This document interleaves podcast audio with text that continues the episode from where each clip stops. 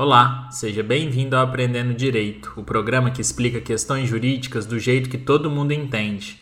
Meu nome é Rafael Chiari, sou professor da PUC e, juntamente com a Ashley, apresentarei o programa de hoje. Oi, gente, meu nome é Ashley Teixeira, também faço parte da extensão e serei apresentadora de hoje junto ao Rafael. Este é o segundo episódio da série sobre o associativismo. Desta vez falaremos sobre outros detalhes para a regularização das associações.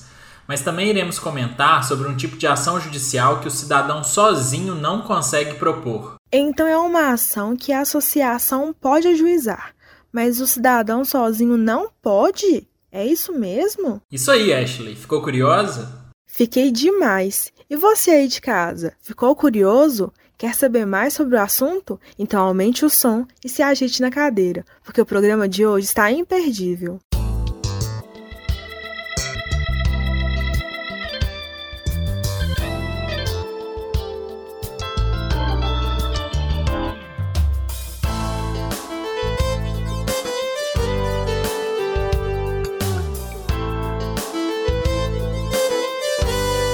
Hoje falaremos de dois pontos muito importantes para a regularização das associações.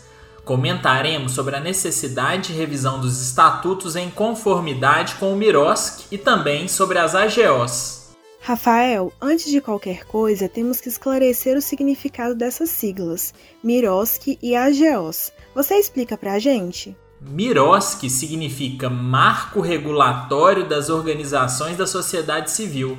O MIROSC é uma lei que foi aprovada em 2014, mas que só começou a valer em 2018.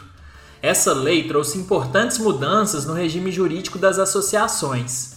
Inclusive, foi com esse novo marco regulatório que passaram a ser necessárias a atualização e a revisão dos estatutos. Por sua vez, AGOs significa Assembleias Gerais Ordinárias e basicamente são reuniões de realização obrigatória. Por exemplo, Todos os anos, os associados devem estar presentes para acompanharem a prestação de contas relativa ao ano anterior. Essa prestação de contas é feita em AGO. Além disso, todas as alterações realizadas no estatuto também devem ser aprovadas em AGO. Segundo a lei, as AGOs têm que ser realizadas até o dia 30 de abril de todos os anos. Agora que explicamos o que significam as siglas, bora detalhar o que o Miroski trouxe de novo em relação às associações? O Miroski passou a prever uma série de exigências para que as associações celebrem parcerias com o setor público.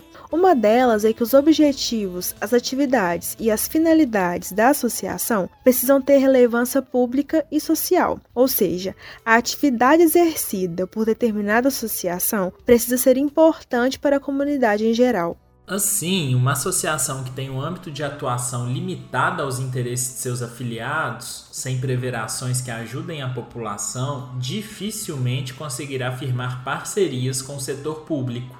Outra exigência do novo marco regulatório a gente acabou antecipando no primeiro episódio sobre o associativismo. É que a associação precisa deixar claro em seu estatuto que seu patrimônio será transferido para outra associação, no caso de dissolução. Ou seja, caso a associação deixe de funcionar, os seus bens deverão ser transferidos para outra associação que tem finalidade e modo de funcionamento similar. Assim, a lei traz exigências para a criação e para o funcionamento das associações, mas também tem regras quanto à dissolução de uma associação. Concluímos que é proibido que os associados fiquem com o patrimônio que sobrou da associação, caso ela deixe de existir, e que o próprio estatuto deve prever a destinação dos bens para outra associação que se dedique a propósito igual ou semelhante àquela que foi extinta. No nosso último programa, a gente já destacou a importância do estatuto. O estatuto não pode ser apenas um enfeite. Além de certificar o nascimento da associação, ele detalha as regras de funcionamento e até mesmo as regras para extinção. Regras que precisam ser seguidas à risca. Só que após o último programa, alguns ouvintes nos perguntaram se a associação pode remunerar os seus afiliados ou ainda contratar terceiros com o pagamento de salário. Embora as associações não possam ter fins lucrativos, isso não as impede de contratar empregados. Havendo recursos, é perfeitamente possível que a associação contrate uma pessoa com carteira assinada. Muitas vezes, a ajuda de um empregado é essencial para o funcionamento e para o cumprimento das finalidades para as quais a associação foi criada. E o bom é que não existe empecilho nem para o pagamento de contraprestações pelos serviços prestados por terceiros, tampouco por afiliados da associação. Uai, verdade? O afiliado também pode receber pagamento? Mas é claro, se o afiliado trabalha com habitualidade para a associação, parece certo pagá-lo sim. O que não pode acontecer é que, caso a associação consiga faturar algum dinheiro, os seus associados dividam o dinheiro entre si.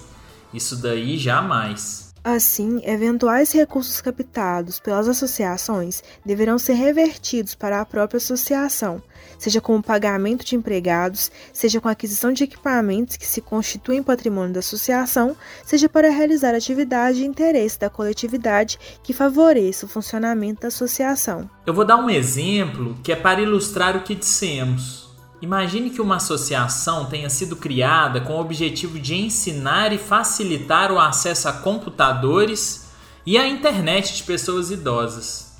Caso essa associação seja beneficiária de doação de valor considerável, poderá ela, por exemplo, adquirir novos computadores ou ainda contratar um plano de internet banda larga mais potente. Mas uma coisa é certa: ela nunca vai poder dividir o dinheiro da doação entre a diretoria ou mesmo entre os afiliados, como se isso fosse um lucro. Nós sabemos que a regularização das associações pode parecer algo difícil e é por isso que nós, da extensão da PUC Minas, produzimos uma cartilha que traz mais informações sobre o tema. A nossa cartilha já foi divulgada no nosso Instagram. Para ter acesso ao documento na íntegra, basta conferir o que escrevemos na postagem. O link de acesso está lá em destaque. Se preferir, liga para a gente. Teremos o maior prazer em te enviar a versão digital completa da cartilha através do Zap.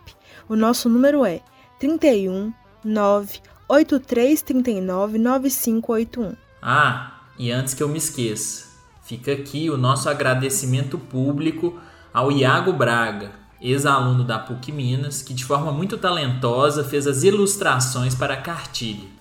Por fim, nós gostaríamos de falar sobre uma ação judicial que, individualmente, ninguém consegue ajuizar. Contudo, as associações podem ajuizá-la sim, para algumas ações judiciais, a lei não permite que o cidadão haja sozinho.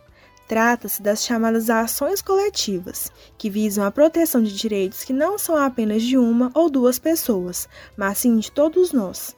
A título de exemplo, é possível manejar uma ação coletiva que tenha por objeto a preservação do meio ambiente ecologicamente equilibrado. Faz sentido, o meio ambiente não é propriedade de ninguém, mas ao mesmo tempo é propriedade de todo mundo.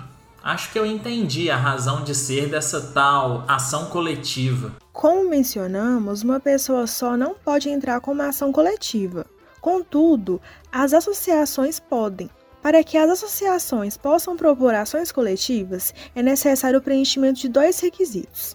Em primeiro lugar, será essencial que a associação esteja constituída no mínimo um ano. Em segundo lugar, a razão de existir da associação precisa estar ligada à defesa de um direito coletivo, como a proteção ao patrimônio público e social, ao meio ambiente, ao consumidor, à ordem econômica à livre concorrência, aos direitos de grupos raciais, étnicos ou religiosos, ou ainda ao patrimônio artístico, estético, histórico, turístico e paisagístico. Vamos dar um exemplo que é para ficar mais fácil de entender. No município de Cerro, é muito comum que as empresas que atuam no setor da exploração minerária queiram se instalar o que, se não for feito com extremo cuidado e responsabilidade, pode gerar problemas ambientais sérios. Consequentemente, é perfeitamente possível que uma associação com no mínimo um ano de existência e que represente os interesses dos moradores de uma comunidade rural proponha uma ação coletiva para tentar barrar a atividade da mineradora.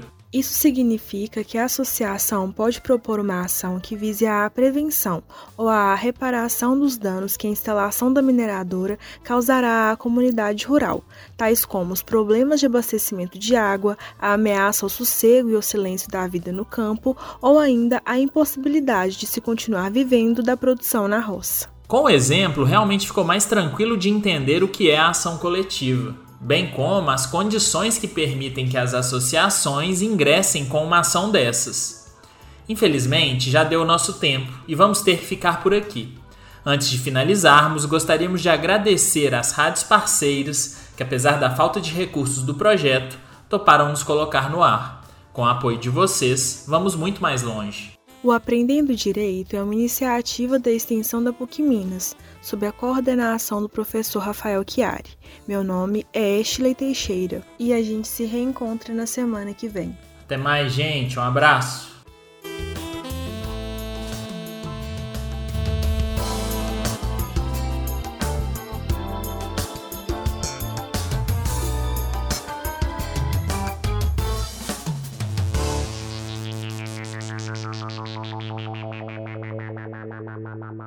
ma ma ma ma ma